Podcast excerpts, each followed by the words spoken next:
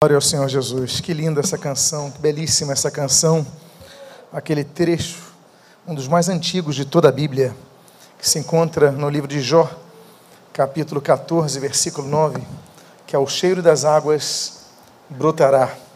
E depois falando do tronco cortado, nos lembramos daquela profecia de onde viria o Senhor Jesus, no livro do profeta Isaías, capítulo 11, versículo 1, que do tronco de Jessé sairia o renovo. Dali veio Davi, dali veio Jesus, que trouxe renovação às nossas vidas. Como eu amo canções pautadas na palavra de Deus. Como eu sou edificado. Nem sempre eu posso dizer isso, mas hoje, no culto de hoje, eu posso dizer: fomos ricamente abençoados, como em todos os cultos, com louvor ao Senhor. Amém, queridos? Glória ao Senhor Jesus. O título da mensagem desta noite se denomina o desenvolvimento de uma fé.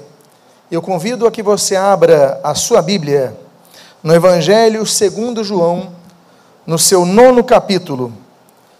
E eu gostaria de ler três versículos. O versículo primeiro, o final do versículo 6 e o versículo de número 7. E aqueles que desejarem manter o costume que Jesus manteve de se colocarem de pé para fazermos a leitura inicial, eu convido que desta forma procedam. João, capítulo, 1, capítulo 9, versículo 1 e versículos 6 e 7. E diz assim a palavra de Deus. Caminhando Jesus, viu um homem cego de nascença Versículo 6, na sua continuidade. Cuspiu na terra e, tendo feito lodo com a saliva, aplicou aos olhos do cego, dizendo: Vai, lava-te no tanque de Siloé, que quer dizer enviado. E ele foi, lavou-se e voltou vendo. Oremos. Pai amado, Deus bendito, lemos a tua santa e preciosa palavra e nós pedimos, Deus, fala conosco nesta noite abençoa a nossa vida, fortalece a nossa fé. E o que nós pedimos, nós o fazemos agradecidos em o nome de Jesus. Amém. E amém. Os irmãos podem, por favor, tomar os seus assentos. O tanque de Siloé é um receptáculo de uma fonte, uma fonte que se observa dentro de uma rocha dentro de cavernas, de um grupamento de cavernas, e o tanque de Siloé então recebe as águas que para lá vão por dois aquedutos. O primeiro aqueduto é muito antigo, cerca de 1800 anos antes de Cristo, era o aqueduto chamado o Caminho dos Cananeus. Quase mil anos depois, mais de mil anos depois, no ano 700 antes de Cristo, Ezequias faz um túnel e ali nós temos o chamado túnel de Ezequias, que consegue levar ainda mais água para aquele reservatório. E aquele reservatório tinha uma importância muito grande para os judeus, por quê?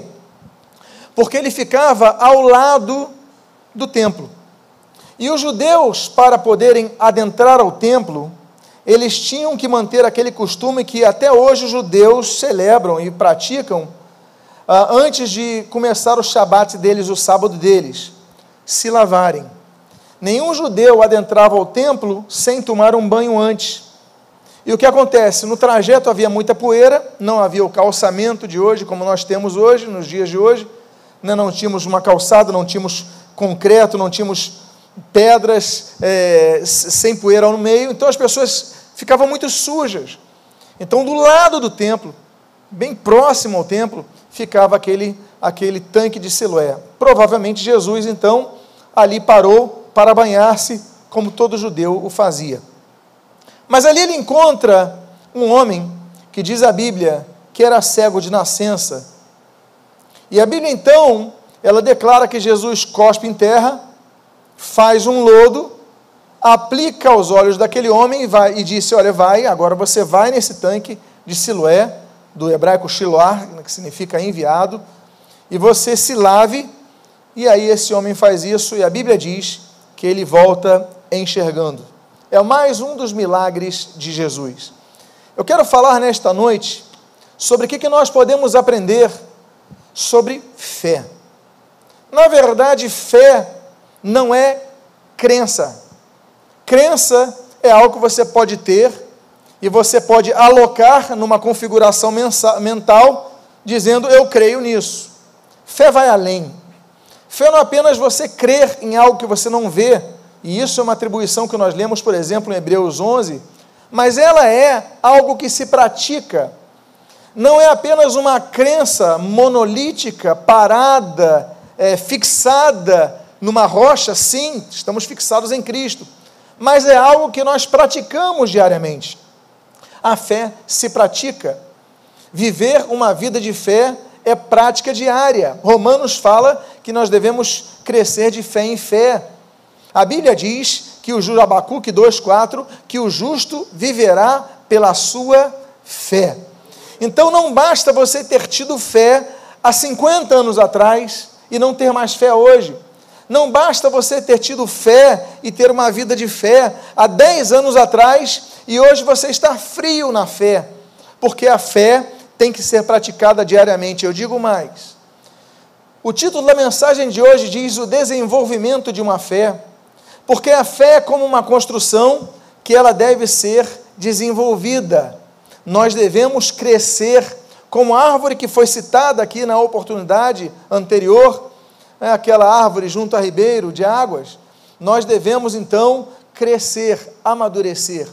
O objetivo do semeador não é apenas lançar a semente. Esse é o objetivo primário do semeador. Mas o objetivo central do semeador é que essa semente germine, cresça, se desenvolva e gere frutos. Então nós devemos ver que fé é algo que deve ser vivido, praticado e os frutos devem ser de uma colheita contínua em nossas vidas. O que acontece então com esse homem? Vamos aprender com ele sobre o desenvolvimento da fé. A Bíblia diz, no versículo número 9, como você está lendo, então, os vizinhos e os que dantes o conheciam de vista como mendigo, perguntavam: Não é este o que estava sentado pedindo esmolas? Não é esse o que pedia esmolas e agora está aí curado? A primeira coisa que nós devemos aprender na nossa, em nossa caminhada de fé é que o inimigo vai levantar pessoas para nos lembrarem de nossos passados que nós queremos esquecer.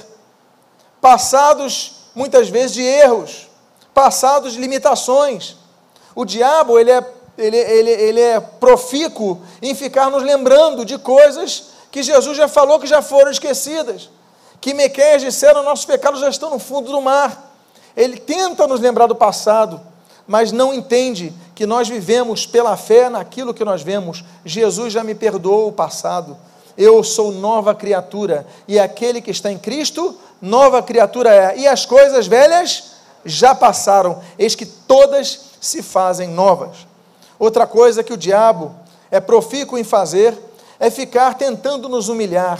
Esse daí não é o mendigo, olha a expressão das pessoas. O que me surpreende não é apenas a forma como eles expressam, como pelo fato de eles não terem celebrado aquela cura. Eu creio que todo mundo, ao ver e conhecer um cego de nascença, podia dizer: Ah, que bom que ele foi curado, vamos fazer uma festa. Nós devemos nos alegrar com os que se alegram, na é verdade? O homem foi curado, mas não é apenas uma cura de uma enfermidade ali temporária que surgiu, não, um homem que nunca enxergou na vida. Eles deviam estar celebrando, e eles falam: esse não é aquele mendigo que não enxergava, que não via nada. A Bíblia diz sobre humilhação. A Bíblia diz que Deus muitas vezes permite que sejamos humilhados. Deuteronômio capítulo 8, que vai ser a base de Jesus, lá na cercania de Jericó, quando ele é tentado, o registro de Mateus capítulo 4. Jesus cita Mateus capítulo 8 que diz: Olha, foi para o deserto que Deus vos levou para vos humilhar, para permitir que vocês passassem por dificuldades, a fim de entenderem que nem só de pão viverá o homem, mas de toda a palavra que procede da boca de Deus. Jesus ele usa o texto em Mateus 4 de Deuteronômio 8, por quê? Porque nós entendemos que Deus muitas vezes permite que passemos por humilhações. Mas na humilhação é que nós somos trabalhados como, por exemplo, quando aquele carvão bruto, ele é trabalhado, ele é martelado, ele é apurado para que ele se torne um diamante valoroso. Deus muitas vezes permite que nós passemos por desertos. E aí nós lemos o texto, por exemplo, de 2 Crônicas, capítulo 34, quando aquela grande profetisa chamada Uda, ela fala para o rei Josias: Josias, olha, porque você se humilhou na presença de Deus, ele te ouviu. Graças à humilhação daquele homem, que foi humilde diante do Senhor, a Bíblia diz que Deus ouviu aquele homem. Nos lembramos de Ezequias em Isaías capítulo 38. Nos lembramos de tantas pessoas quando na prática exercem aquilo que a palavra de Deus tão claramente diz que Deus resiste aos soberbos, mas dá a sua graça aos humildes. O Senhor Jesus, na profecia messiânica do capítulo 53 do livro de Isaías, a Bíblia diz que ele foi humilhado. Jesus mesmo foi humilhado, e nós devemos entender que o processo de humilhação faz parte de todo cristão. A Bíblia diz que nós devemos saber ser honrados. Filipenses 4, o apóstolo Paulo diz: Mas nós também devemos ser, entender e saber e compreender e vivenciar, experimentar e lidar com a humilhação. Mas todas as coisas nós podemos naquele, naquele que nos fortalece. Ou seja, no momento de honra, no momento de humilhação, nós devemos confiar no Senhor. Por isso, que humilhando-nos diante da potentosa mão de Deus, não é isso que escreve Pedro, em sua primeira carta, Deus então, ao tempo oportuno, nos exaltará. Há tempo de humilhação, há tempo de honra, esse tempo pertence ao Senhor. Então aqueles homens, eles dizem, mas não é esse o mendigo que estava sentado pedindo esmola? E o texto então continua no versículo de número 9. Uns diziam, é ele. Outros, não, mas se parece com ele. Ele mesmo porém dizia: Sou eu, sou eu. O cego nos ensina a que nós devemos assumir as nossas limitações. Eu sou mesmo aquele que mendigava. Eu sou mesmo aquele que era cego de nascença. Não é porque você passou por uma situação melhor que você vai tentar esconder a verdade do que você foi um dia. Esse homem podia falar: não, não, sou o mendigo, não. Ele podia se acovardar como fez Pedro, em Mateus capítulo 26. Oh, seu sotaque é de Galileu, você é do norte. Ele falou: não, não sou não. Eu não sou não, não sou que nem eles não. E aí ele precisa ouvir o galo cantando para entender que negou Jesus. Não, esse homem, esse cego de nascença, ele nos ensina o desenvolvimento da fé. Primeiro, nós temos limitações. Segundo, reconhecer que nós temos limitações. Nós temos que ter e aprender sobre as certezas inabaláveis que nós devemos ter. A primeira delas, por exemplo, é que nós temos, como diz o salmista no capítulo 51, um espírito inabalável. Cria em meu Deus um coração puro e um espírito inabalável. Outra coisa inabalável que nós devemos ter é uma confiança inabalável. Como foi citado aqui o Salmo de número 125, os que confiam no Senhor são como o monte de Sião, que não se abala, mas permanece para sempre. Então nós devemos ter um espírito é, inabalável, nós devemos ter uma confiança inabalável. Hebreus capítulo número 12 diz que nós receberemos um reino inabalável. Outra coisa inabalável que nós devemos ter, amados irmãos, é quando vestirmos a armadura de Deus. A Bíblia diz: portanto, tomai toda a armadura de Deus, para que possais resistir no dia mal, e, depois de terdes obtido a vitória, permanecereis o que? Inabaláveis. Ou seja, a permanência inabalável na fé é a quarta coisa inabalável que nós devemos ter. E a quinta coisa inabalável que nós devemos ter é aquilo que a Bíblia diz em 1 Coríntios capítulo 15, versículo 58, que sede firmes, inabaláveis e sempre abundantes na obra do Senhor, sabendo que no Senhor o vosso trabalho não é vão, um trabalho inabalável ao Senhor. Você começou a colocar a mão no arado, o Senhor diz ali no Evangelho de Lucas, capítulo número 9: aquele, pois, que tendo colocado a mão no arado, olha para trás, não está apto para o reino de Deus. Nós devemos então colocar a mão no arado e permanecermos firmes no Senhor, não olhando para trás, não olhando como a mulher de Ló olhou para trás. Nós devemos permanecer firmes diante do Senhor. Amém, queridos? Então, ah, você era o mendigo que estava no não, não é não. Ele falou: "Sou sim, sou ele mesmo". Ele falou isso porque porque ele não tinha receio, medo de esconder a sua identidade de quem teve um encontro maravilhoso com Jesus Cristo. Outra coisa que nós aprendemos com esse homem está no versículo 10, versículo 11, versículo 12, o qual nós lemos. Perguntaram-lhe, pois, como te foram abertos os olhos? Respondeu ele, o homem chamado Jesus fez lodo. Vou repetir: o homem chamado Jesus fez lodo, untou-me os olhos e disse-me: Vai ao tanque de Siloé e lava-te. Então fui, lavei-me e estou vendo. Disseram-lhe, pois, onde está ele? Ele respondeu: Não sei. Esse homem, ele nos ensina uma das questões mais caras para aquele que se converte a Cristo em relação aos seus hábitos antigos ao seu velho homem, como diz o apóstolo Paulo, é a prática da obediência. Fé, como eu disse para vocês, não é apenas uma crença. A fé é um exercício que exige obediência. Esse homem podia ter tido uma fé, não sei que ele pode me curar. Aí Jesus falou então o seguinte: vai se lava naquele tanque. Ele podia não ter ido. Ele podia ter tido uma fé naquele momento e depois desabado em sua fé. Mas nós aprendemos que a fé que é construída, ela exige não apenas aquela crença, aquela certeza e aquela convicção, mas exige de nós os passos da obediência, os passos seguintes da obediência. Nós vemos a obediência de Noé, quando Deus manda em Gênesis capítulo 6 construir uma arca, quando não havia tido chuva ainda sobre a terra, e aquele homem constrói a arca pautado na prática da fé em Deus. Nós temos no capítulo 12, Gênesis também, a prática da fé pela obediência através de Abraão, quando ele fala: Olha, sai da tua terra, sai da tua parentela e vai para a terra que eu te enviarei.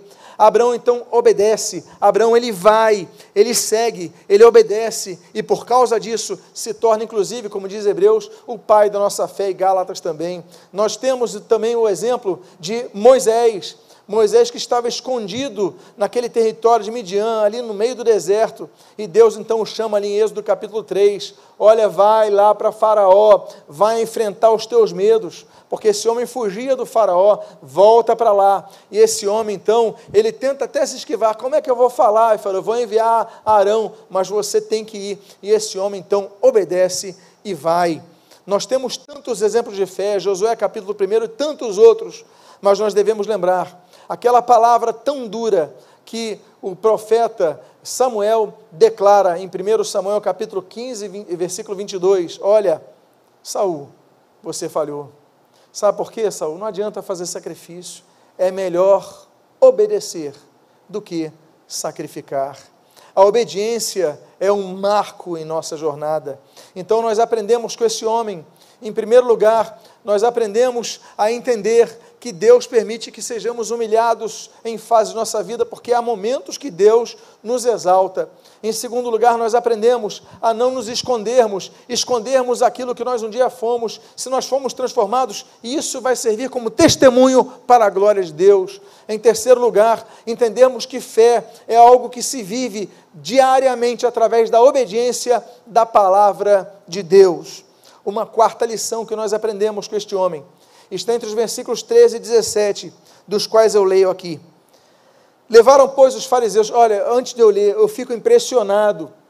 Como esse homem que é curado, ninguém festeja, eles estão inquirindo, eles estão perguntando, eles estão questionando, eles estão duvidando, eles estão tentando inibir esse homem de celebrar a sua vitória. Quantos de nós, quando temos vitórias, ao invés de termos pessoas que celebram, as pessoas começam a criticar e murmurar? Não é verdade, meus amados irmãos? Uma vez eu lembro de um jovem que chegou na igreja. Esse jovem era viciado em entorpecentes desde cedo, desde a sua adolescência. Ele começou com um tipo de tóxico que é tão fácil, né? Ele começou, depois vai para outro, depois vai para outro, e um vai puxando o outro. Daqui a pouco esse jovem já tinha seus vinte e poucos anos de idade, estava completamente dependente químico. Mas um dia, um dia, e os seus pais preocupados, e sua família preocupada, esse jovem não dormia em casa muitas vezes, esse jovem começou a roubar para conseguir comprar aquele entorpecente, e seus pais sabiam disso. Até que um dia esse jovem se rende a Cristo. Até que um dia esse jovem é transformado por Cristo.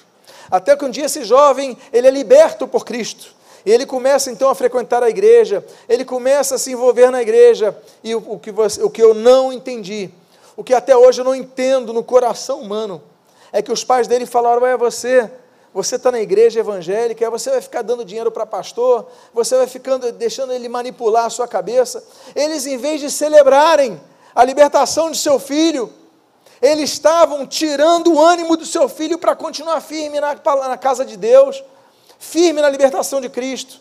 E esse, esse jovem depois, então, ele sai da cidade, eu perco contato, mas o fato é que aquele jovem então começou a sucumbir porque na igreja alimentado ele era, mas chegava na sua casa e olha, larga essa igreja, você não vai virar crente. Por quê, meus amados? Porque as pessoas, não importa as pessoas o melhor que você tem, que Deus tem para a sua vida, o que importa é que você faça o que eles querem, não o que Deus quer para a sua vida.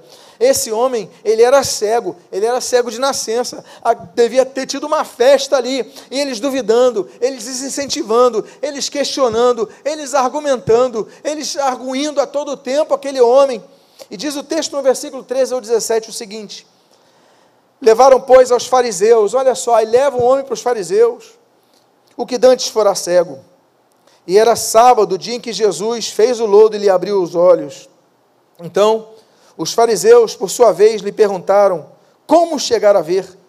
Ao que respondeu: Mais uma vez, aplicou o lodo aos meus olhos, lavei e me estou vendo. Por isso, Alguns dos fariseus diziam: Esse homem não é de Deus, porque não guarda o shabat e o sábado. Diziam outros: Como pode um pecador fazer tamanhos sinais? E houve dissensão entre eles. E de novo perguntaram ao cego: Que dizes tu a respeito dele, visto que te abriu os olhos? Que é profeta. Disse ele, respondeu ele. Meus amados irmãos, o inimigo vai tentar menosprezar os milagres que você experimentar em sua vida. Agar, assim que concebe o seu filho Ismael, ela despreza a sua patroa Sara. E aí nós temos, em Gênesis capítulo número 16, Gênesis capítulo 25, nós temos o desprezo de Esaú pela primogenitura. Nós temos Neemias capítulo 4, o desprezo de Tobias e Sambalate pela reconstrução do templo. Nós temos tantos desprezos, a mensagem de Jeremias, capítulo 38, capítulo 49, ele profetiza e ele é desprezado pelas pessoas. Mas a Bíblia diz em Zacarias, capítulo número 4, olha, não despreze os pequenos começos. Pequenas coisas devem ser celebradas, pequenos, e eu, não, eu me permita a expressão entre aspas, pequenos milagres, ou seja, coisas que não são tão vistosas a muitos, mas pequenas, toda resposta de oração deve ser comemorada, coisas pequenas devem ser celebradas, porque não podemos desprezar os pequenos começos. Deus é um Deus que faz grandes coisas. E para Deus, ressuscitar o morto ou curar alguém de um, de um resfriado, isso é milagre, é bênção do Senhor e deve ser celebrado por cada um de nós. Meus amados irmãos, o fato é que Deus escolheu a cada um de nós né, coisas pequenas. E a Bíblia diz ali em 1 Coríntios capítulo 1, coisas insignificantes, coisas desprezadas, pessoas desprezadas, Deus escolheu para serem vasos de sua glória. Meus amados irmãos, esses homens começam a menosprezar. Que milagre, isso daí não, é, não vem de Deus, não, não, não é capaz, isso daí não é milagre de Deus, não, isso é outra coisa. Quem é esse homem? E agora, esse homem que está crescendo no seu argumento, esse homem, ele começa então a dizer: olha, ele é profeta. Eu acho impressionante que aquele mendigo, ele não tinha condições, um cego de nascença, um mendigo de nascença, dificilmente ele teria condições de debater com um grupo de doutores da lei, um grupo de pessoas preparadas, um grupo de fariseus, pessoas que tinham ali as escrituras à disposição, estudavam desde, desde cedo. Agora aquele homem só tinha uma coisa. Ele podia não ter o conhecimento de todos, mas ele tinha uma coisa chamada fé. E quando ele fala, ele é profeta, ele fala do seu coração, porque ele experimenta o que aquele homem fez com a sua vida. Aí nós temos uma outra lição que nós aprendemos com este homem. A Bíblia diz no versículo de número 18 até o versículo número 21: Não acreditaram os judeus que ele fora cego e que agora via, enquanto não lhe chamaram os pais e os interrogaram. Ah, então chama os teus pais aqui. Este é vosso filho, de quem dizeis que nasceu cego? Como, pois, vê agora? Então os pais responderam: Sabemos que este é nosso filho e que nasceu cego, mas não sabemos como vê agora. Ou quem lhe abriu os olhos, também não sabemos. Perguntai a ele, idade tem, falará de si mesmo. Há pessoas que nós temos uma. somos muito influenciados pelos seus pontos de vista. Há pessoas que, quando se todos falarem algo, eles não, permaneço aqui firme, estou na minha convicção. É, então vou chamar alguém que tem credibilidade contigo. E a pessoa lança uma dúvida, você fica com dúvida. Em muitos casos, são os pais. Esses homens, eles e a estratégia do diabo é exatamente essa é colocar dúvida no teu milagre. Então eles perguntaram, argumentam com esse próprio ex-cego. E esse homem diz, ele permanece firme, e quando você permanece firme, ele começa então a chamar pessoas próximas. E diz a Bíblia que chama os seus pais. E ele começa a falar: ah, ele, que história é essa, cego?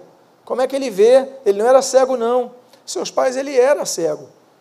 Ele, ele procura minar, Satanás procura minar pessoas próximas a você. Aí pega o marido incrédulo e diz: Não, milagre não acontece. Aí pega uma, uma, uma esposa desviada, fala: Não, isso daí não, não adianta mais. Eu não, não adianta isso daí, porque isso daí não existe. Estão te enganando. Um filho frio na fé começa a pegar pessoas próximas a você e daqui a pouco você fica abalado. Mas eu quero dizer para você: a dúvida não pode permanecer, ainda que ela chegue a todos, mesmo os que estão próximos a Jesus. Não é isso? que nós lemos no Evangelho de Mateus, duas grandes dúvidas de Pedro. Mateus capítulo 4, Mateus capítulo 26. Mateus capítulo 14, perdão, Mateus capítulo 26.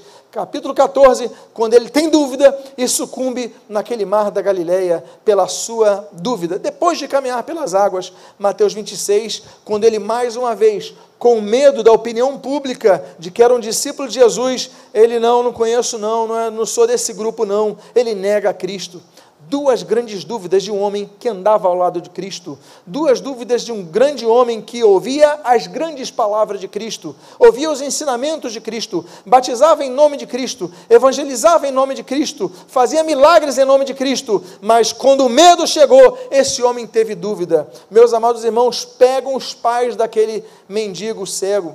Os pais, naturalmente, eram pessoas muito pobres, por quê? Porque senão ele não precisava mendigar, os pais manteriam. Mas aqueles, aquele casal, ele falou: ele é nosso filho e nós sabemos que ele nasceu cego. Agora, ele Está aí, vocês podem perguntar para eles. Então, para ele, então eu quero dizer para vocês, nós devemos manter a nossa fé firme, mesmo quando o diabo vai suscitando cada vez mais dúvidas.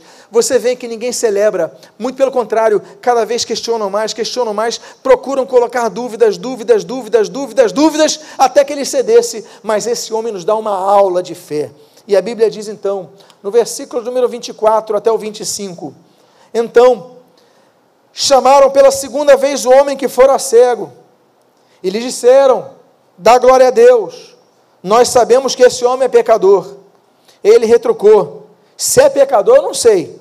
Uma coisa eu sei: eu era cego e agora vejo.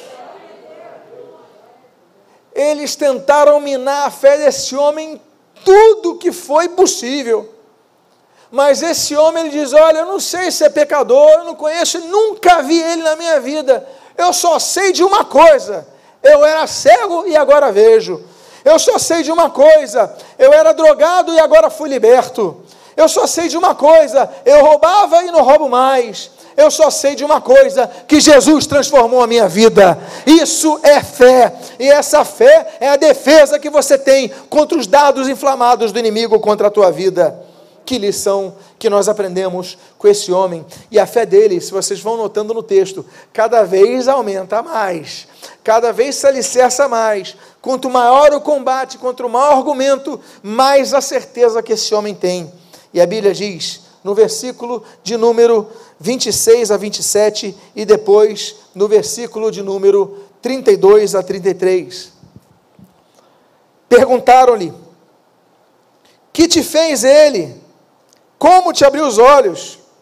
E ele respondeu: Haja paciência, meus irmãos.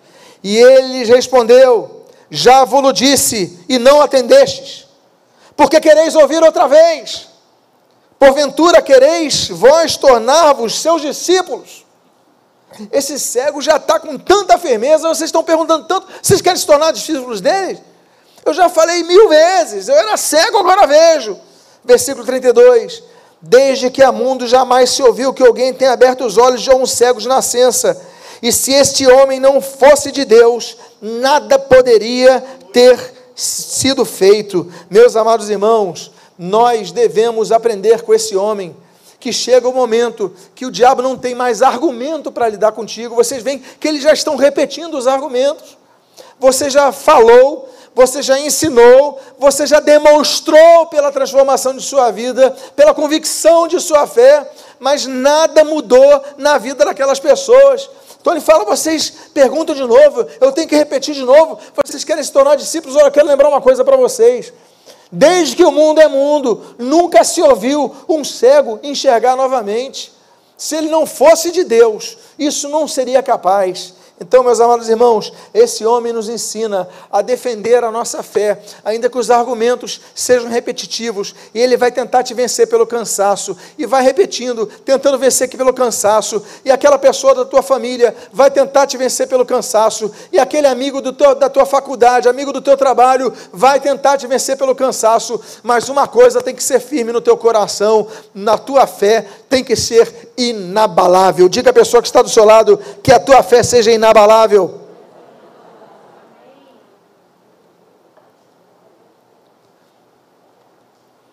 Aí você pensa que eles se acalmaram. Uma vez que o cego, que era cego e mendigo, ele começou a mostrar a defesa de sua convicção a experiência vivida por si. A Bíblia diz, no versículo número 34, mas eles retrucaram: Tu és nascido todo em pecado e nos ensina a nós. E o expulsaram. Amados irmãos, grandes homens de Deus foram expulsos. Gênesis capítulo 37, José foi expulso pelos seus próprios irmãos. Davi, 1 Samuel capítulo 18, foi expulso por saúde de sua presença. O Senhor Jesus, ele foi expulso ali em Nazaré, Lucas capítulo número 4, quando ele abriu as escrituras e confirmou que o texto de Isaías 61 se aplicava ao próprio Senhor Jesus Cristo. O apóstolo Paulo, Barnabé foram expulsos de Antioquia da Psídia, Atos capítulo 13, por pregar a palavra de Deus. A Bíblia diz em Jeremias capítulo 38 que Jeremias foi expulso quando pregava os juízos de Deus sobre Judá. Eu quero dizer para vocês, ser expulso muitas vezes é um privilégio que apenas atesta a tua fé. Muitas vezes não somos expulsos de um local físico, mas o grupo dos amigos começa a te colocar de lado. Por quê? Porque você é luz e as trevas não aguentam a luz.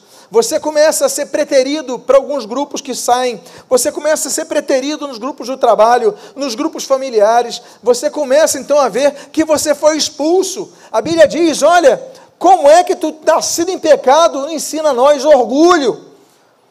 Como se eles não tivessem fossem melhores porque o outro mendigava, como se eles fossem melhores porque o outro era cego. Expulsaram esse homem.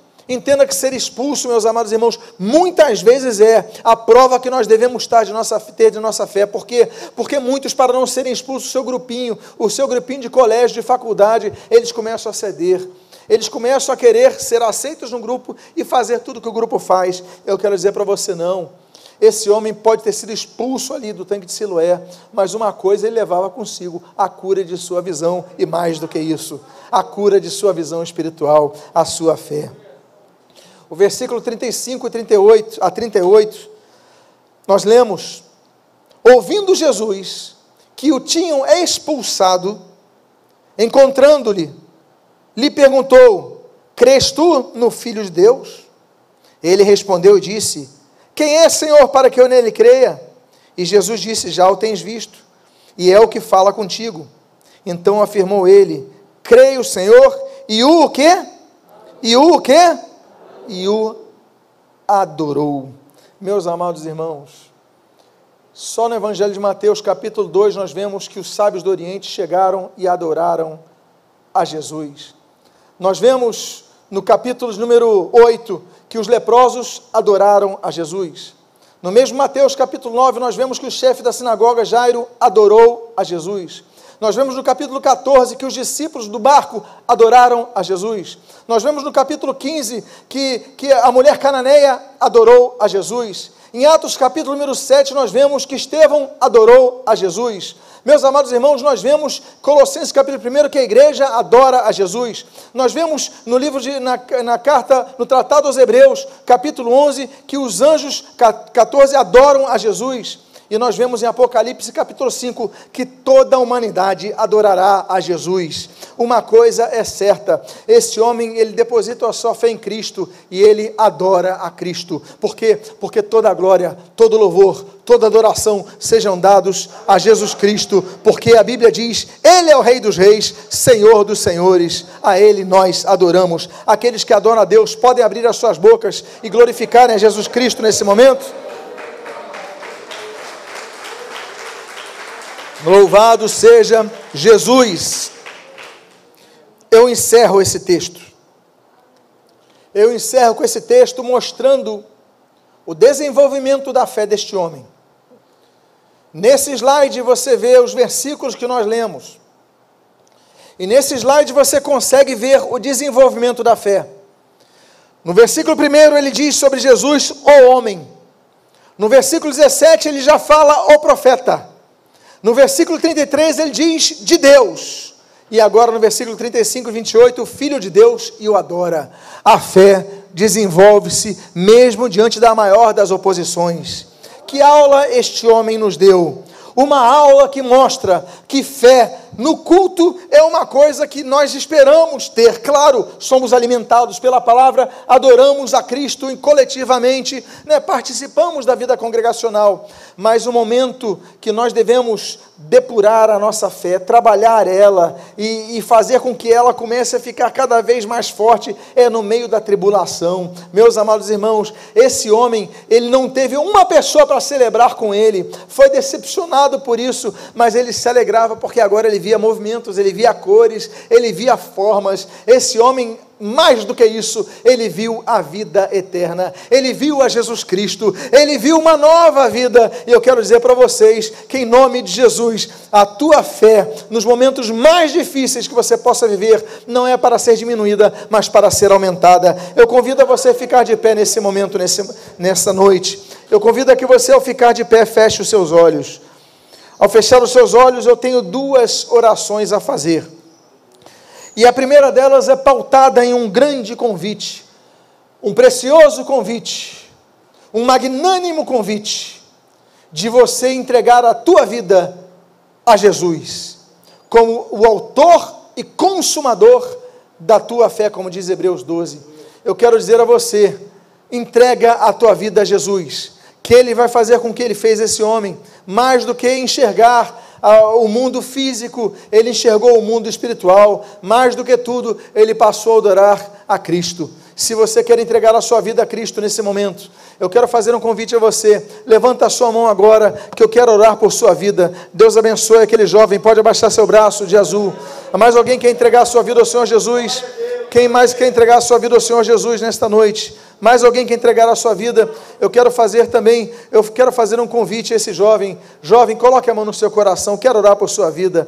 Pai amado, em nome de Jesus, abençoa esta vida, Senhor. Enche com teu Espírito Santo, perdoa os seus pecados, transforma a sua vida e que em nome do Senhor Jesus, ele passe a ver o que jamais outrora vira, ele passe a enxergar aquilo que não reconhecera antes, ele passa a ter uma visão espiritual mais profunda das coisas que o esperam, mas que em nome do Senhor Jesus, a sua fé seja inabalável, em nome de Jesus, ainda que estejamos no meio da tempestade, possamos ter essa fé. Eu faço uma segunda oração agora, a você que tem passado por situações que você viu a sua fé diminuída. Você tem passado o tempo e você já vê, eu não tenho aquela fé que eu tivera antes, mas hoje você foi renovado pela palavra. Eu quero convidar você, se é uma dessas pessoas, que coloque a mão no seu coração agora, porque hoje é a noite que Deus te trouxe aqui para renovar a sua fé. Então, se você é uma das pessoas, coloque a mão no seu coração agora, que eu quero orar por sua vida. Pai amado, Deus bendito, eu oro, Pai, eu intercedo louvando a Ti pela Tua palavra que não volta vazia, pela aula que nós tivemos com esse mendigo cego.